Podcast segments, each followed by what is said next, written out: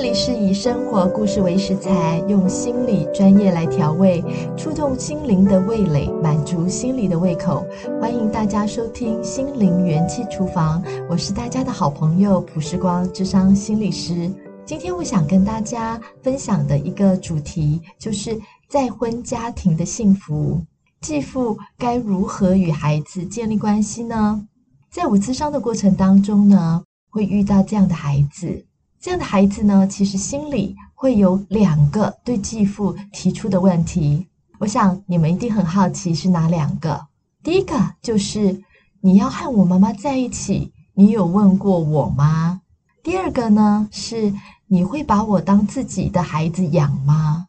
我有看到两则影片啊，分别呢都是妈妈再婚的一个婚礼的现场。同样的，都是十二岁的儿子站在爸爸妈妈他们结婚的礼堂的这个红毯前。这两则故事呢，其中一个孩子是拿起了他的稿子，慢慢的讲述他跟妈妈和继父的关系；另外一个孩子呢，则是站在继父和妈妈婚礼现场的红毯中间，就是。有着想说些什么但说不出话来的委屈，一直不断的啜泣跟掉泪。这两个孩子，他们接受的结局是完全不一样的。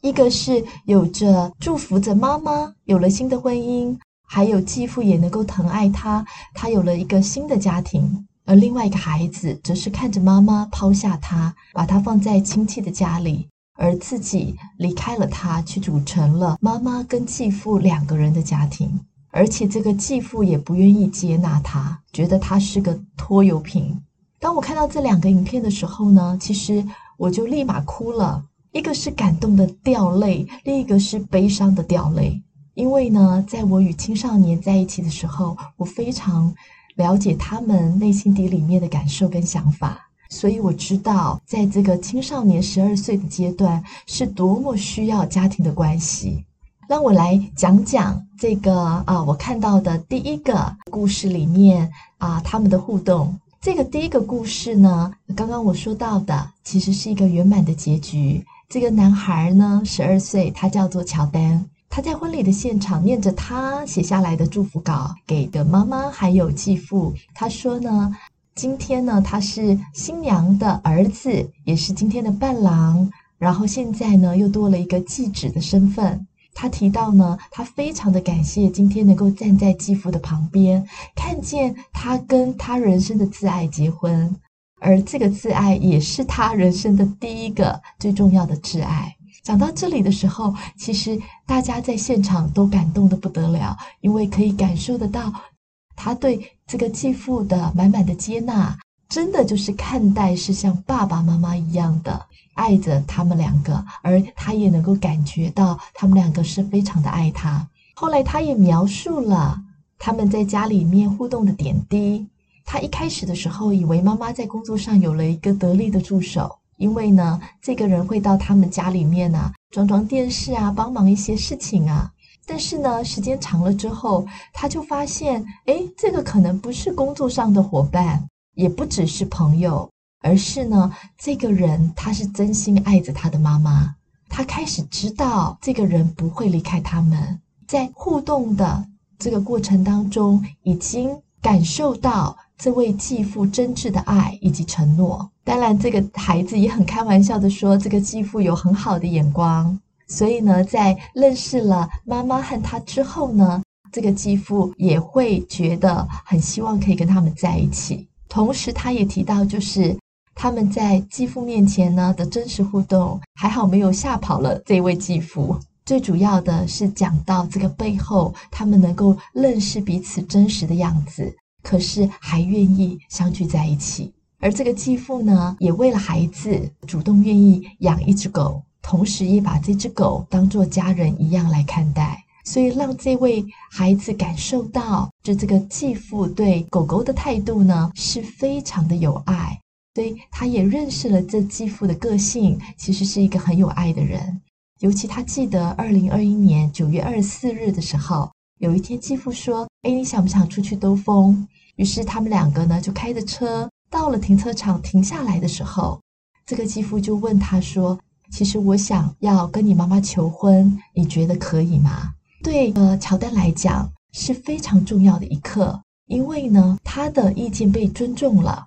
还有就是在这个关系里面，他其实被认定成为他们关系当中重要的人，也就是说，这个继父看他是成为这个家庭其中一员，这个家庭才能完整。乔丹体会到了被这样子尊重的对待的感受。他就开始很期待这一天的到来。他们是隔了一年半之后才去办婚礼的。在婚礼的现场，他在这个祝福稿里面，他就提到说，他非常感谢这个继父，因为呢，这个继父是他和妈妈人生当中缺少的一部分。很感谢妈妈能够呢跟继父结婚，他们两个都做了很棒的选择，而且他也很感谢妈妈养育他到现在。是这么健康的长大，然后他跟妈妈两个人呢，也常常都在表达对对方的爱，深深的可以感受到爱着彼此。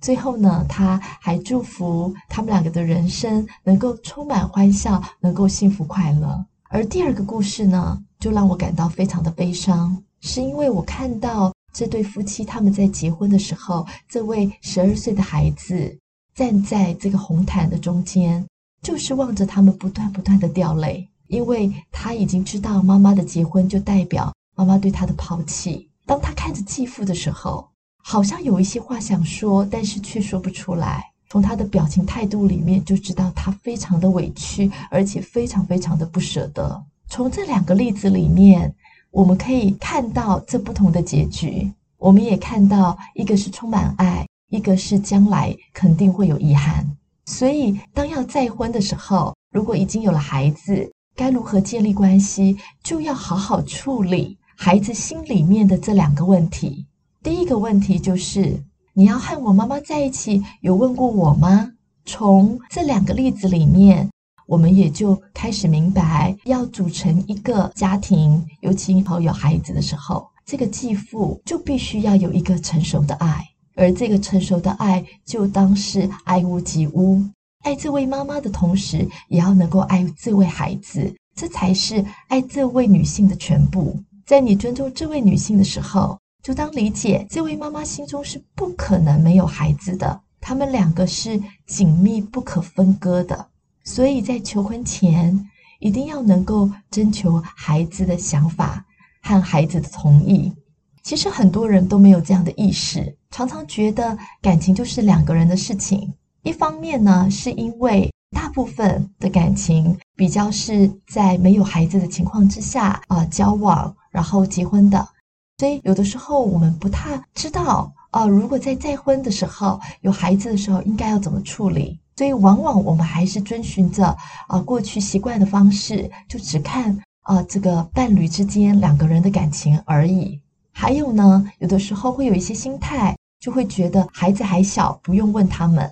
还有另一种状况呢，就是这位继父可能也都没有做到爱屋及乌，所以呢，可能也不敢问孩子的想法，因为他也无法征得孩子的同意跟接纳。但是我必须要在这里让大家知道的就是，当我们在再婚之后，能够有一个圆满的家庭，很重要的就是这个继父必须要有一个成熟的爱，他必须要看待这个女性的时候，也看待他内心当中爱孩子的这一块，同时看着妈妈的时候，同时看着孩子的时候，他要知道，其实他爱的要是全部。如果是这样子的心态的话，对孩子来说，他会从你求婚前有没有问过他。有没有去啊、呃，听听他的想法？这样的态度对他来说就是非常非常的重要。所以在这个环节，千万不要就这样子忘记了，或者就是忽略过去了。其实很多妈妈呢也很在乎这一点的，但是我发现，在华人社会当中的女性比较没有意识到自己内心的需要，往往呢虽然心底里面也很在乎孩子，可是不知道该怎么处理。所以就很容易在跟伴侣的关系当中就忽略了孩子，因为也会重视另一半的感受，所以就忘记说，其实需要让另一半知道，如果今天要跟自己在一起的话，他需要也能够让他的孩子成为他们其中的一部分。那势必要成立一个新的家庭，也需要问过这个孩子的想法，让这个孩子知道大家是在一起的，每一个人都是重要的。所以借由这个分享，我想也可以让许多再婚妈妈可以去意识到自己内心的感受。知道其实非常重视孩子的看法，跟孩子是不是感觉到幸福快乐，对你来讲也是非常的重要。另外就是真正有陪伴的关系呢，能够与孩子一起相处，支持孩子的发展，照顾孩子的感受，这样才能够让孩子体会到是，诶，你会把我当自己的孩子养吗？所以对这个继父来说。他不只是啊经营婚姻的关系，而是呢，他也要去经营亲子的关系，也要能够呢去陪伴这个孩子，做一些活动。如果不擅长跟孩子相处的话，平时也可以问问孩子：你在学校好吗？你喜欢吃些什么？我们放假的时候一起去哪里？你有想去哪里玩吗？这些可以多认识孩子，或是关心孩子，或是重视孩子的一些话，其实对孩子来讲，他们都会放在心上，而这些对他们来说是非常重要的，让他感觉到继父就是他自己的家人。若是孩子是青少年时期的话，那你更要注意他们细微的情感，能够真正关心青少年的时候，他们绝对能够感受到。而且你一定也可以得到他们很善意的回应。幸福的再婚家庭，只要一开始继父和妈妈的心态对了，再加上这个两个问题的回应所带来的行动，来去经营与孩子的关系的话，一家人的幸福感绝对会是加倍的叠加上去的。想祝福每一个家庭，在新的一年里面都能够感受到满满的幸福快乐。每一个人也在新的一年当中祝福你们能够健康平安顺心如意。我们今天的分享就到这里。如果你觉得朋友有需要的话，也欢迎你跟他们分享。那我们就下次见了，拜拜。